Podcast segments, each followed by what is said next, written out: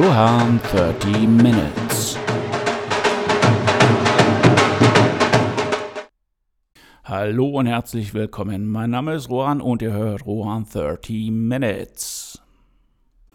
Heute wenden wir uns einem Thema zu, das essentiell für jedes Buch ist, und zwar der Protagonist oder die Protagonistin. Erstmal, ähm, ja, was ist ein Protagonist? Woher kommt das Wort überhaupt? Also ursprünglich stammt es aus dem Griechischen und heißt Haupt- oder Erstdarsteller. Dementsprechend ähm, wird es auch im Zuge von äh, ja, dem Plotten eines Buches ein bisschen äh, missverstanden, weil der Protagonist oder die Protagonisten ähm, für das Gros derjenigen steht, die in diesem Buch vorkommen und nicht nur für den Hauptdarsteller oder na, logischerweise auch die Hauptdarstellerin. Aber um die Klugscheißerei noch ein bisschen zu vervollständigen, neben dem Protagonisten gibt es auch noch den Deuteragonist und den Tritagonist, also die zweite und dritte Hauptrolle.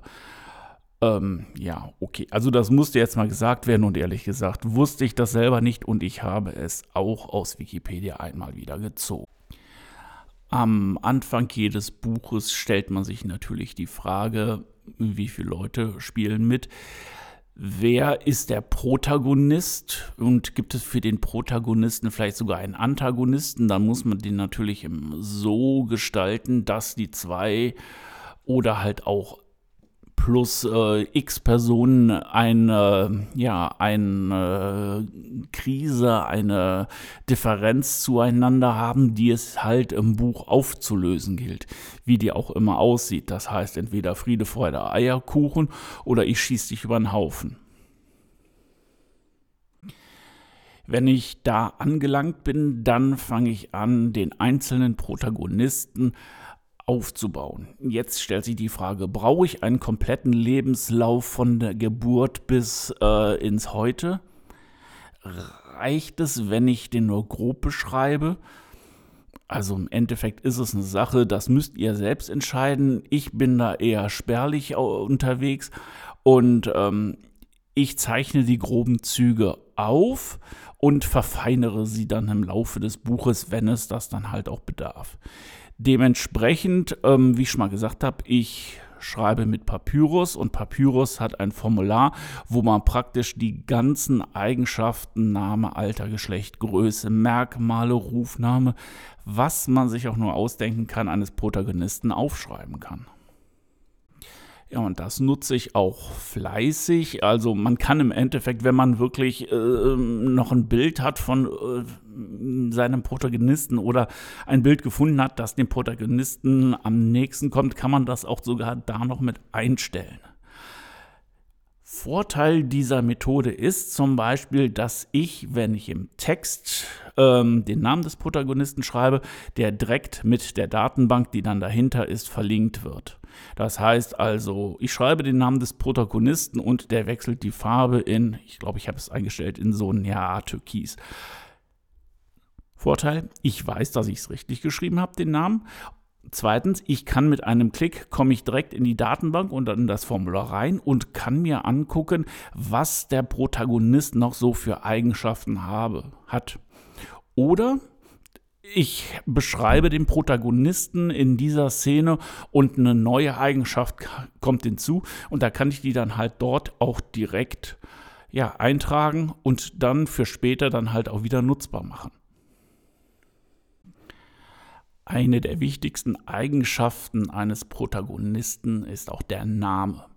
Ohne Namen läuft gar nichts und ähm, man muss halt auch schauen, dass der Name wirklich zur Person, zum Land, wo die Person wohnt, beziehungsweise die Nationalität, die der Person angehört, ähm, dass das alles passt. Und ähm, es müssen jetzt keine außergewöhnlichen Namen sein, die, ähm, weiß ich nicht, noch nie in einem Buch vorgekommen sind oder sowas. Wahrscheinlich so Ausnahmen sind Fantasy-Reihen, wo es dann doch eher schon auf einen sehr, sehr speziellen Namen ankommt. Ansonsten reicht auch ein etwas gewöhnlicherer Name.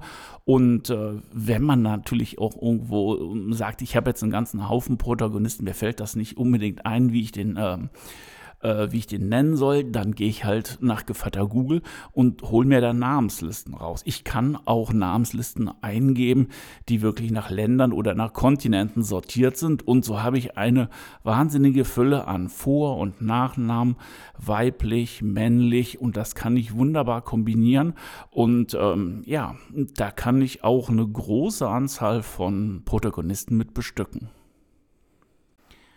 Aber eins bei den Namen ist wichtig, sie müssen unterscheidbar sein.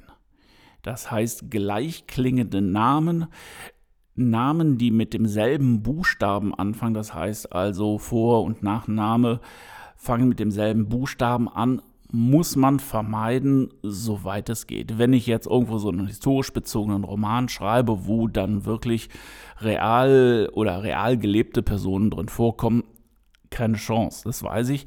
Aber ansonsten definitiv aufpassen. Weil, ähm, ja, ich habe mal so ein Beispiel rausgesucht, das heißt ein David Johnson versus Dave Johansson. Da ist man schnell dabei, diese zwei Charaktere miteinander zu vermischen, zu verwechseln. Da kann die Geschichte noch so gut sein, da hat man dann halt auch so eine Diskrepanz und da auch den roten Faden zu folgen, ist relativ schwer. Deswegen, es gibt genug Namen, macht sie tierisch unterschiedlich. Ja, ansonsten seid ihr definitiv frei, wie der Protagonist aussehen soll ob er hinkt, ob er, weiß ich nicht, einen Arm hinter sich herzieht, aber fünf Finger hat oder drei oder was weiß ich, ein Ohr fehlt, die halben Haare nur noch hat oder sowas. Hier könnt ihr wirklich für euch Gott spielen und äh, nutzt das aus, macht sie wirklich unterscheidbar, macht sie auch eigenartig, gibt dem irgendwo eine Ecke, eine Kante, wo man sich gut dran reiben kann. Und ähm, da müsst ihr auch gar nicht großartig die Vita bis in die Kindheit zurückverfolgen. Es reichen wirklich Fragmente, die halt auch dann gesetzt werden, wenn ihr sie einsetzen wollt. Und daraus habt ihr dann halt auch ein rundes Bild, was auch so einen Protagonisten ausmacht.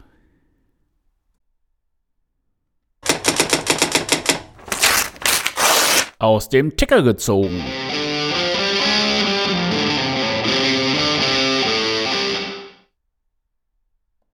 Wir sehen uns 2021. Mit diesem Slogan hatte die Leipziger Buchmesse im Jahr 2020 verkündet, dass das Event im Jahre 2020 im Jahre von C19 Covid und der Pandemie nicht stattfinden würde. Am 29.01.2021 verkündete die Leipziger Buchmesse, dass auch 2021 das Event, die Buchmesse, nicht stattfinden wird.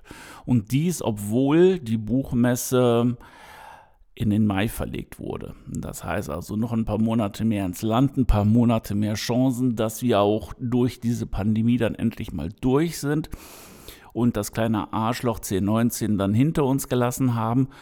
Und ähm, ja, dies ist nicht so. Die Buchmesse hat sich äh, dafür entschieden, das jetzt schon bekannt zu geben, um fairerweise den Besuchern, den Ausstellern und alle, die an dieser Messe beteiligt sind, einen Horizont zu geben und zu sagen, dieses Jahr wird es leider nichts.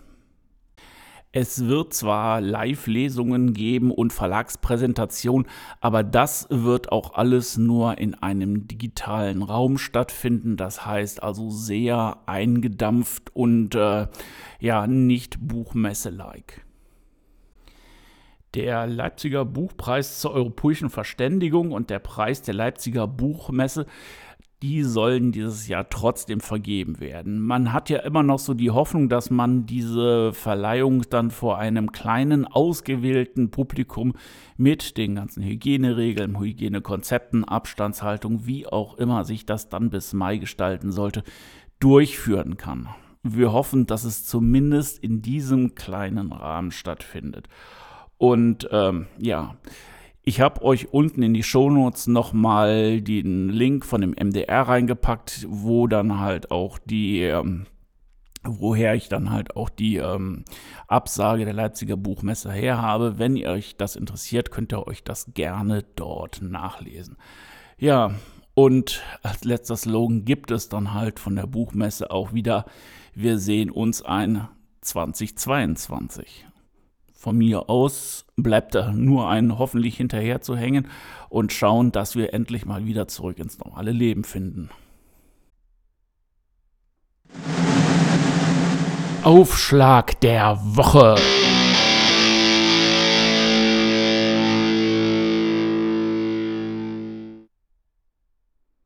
Beim Aufschlag der Woche kram ich immer aus meinem unerschöpflichen oder fast unerschöpflichen Bücherfundus ein Buch heraus und lese euch genau den ersten Satz vor. Den Satz, mit dem der Autor euch in das Buch reinziehen möchte. Diese Woche hat es den schwedischen Autor Jonas Jonasson getroffen. Ähm, ich denke, viele von euch werden ihn kennen und zwar hat er das Buch geschrieben, Der Hundertjährige, der aus dem Fenster stieg und verschwand. Und das Buch, das ich euch heute vorlese, ist einer der nachfolgende, hat ah, so eine Art einen ähnlichen Titel. Und zwar Die Analphabetin, die rechnen konnte. Ein Buch, das im Jahr 2013 erschienen wurde. Erschienen wurde, ist natürlich definitiv ein geniales Deutsch und ähm, ja, eigentlich sollte es heißen, erschienen ist. Jonas Jonasson, die Analphabetin, die rechnen konnte. Im Grunde hatten sie ja noch ein glückliches Los gezogen. Die Latrinenträgerinnen in Südafrikas größten Slum. Ja, verortet ist die ganze Sache in Südafrika, wie wir gerade mitgekriegt haben, und ja, mit einer relativ unappetitlich fäkalen Arbeitsweise. Das Buch ist nicht ganz so gut geschrieben wie der Hundertjährige, aber doch ein Buch, das ich empfehlen kann und das mir sehr viel Spaß gemacht hat beim Lesen. So langsam nähern wir uns wieder den 13 Minuten. Ich hoffe, es hat euch gefallen. Der Link vom MDR über die Absage der, des Leip der Leipziger Buchmesse habe ich euch in die Shownotes gepackt. Bei Interesse gerne anklicken. Ansonsten würde ich mich über ein Abo freuen. Hat es euch auch wirklich gefallen, dann erzählt es euren Freunden, eurer Oma. Und ich würde sagen, und hoffentlich nächstes Mal nicht ganz so tief verschneit wie heute, bis nächsten Donnerstag. Ahoi, euer Ruan. Ruhan 30 Minutes.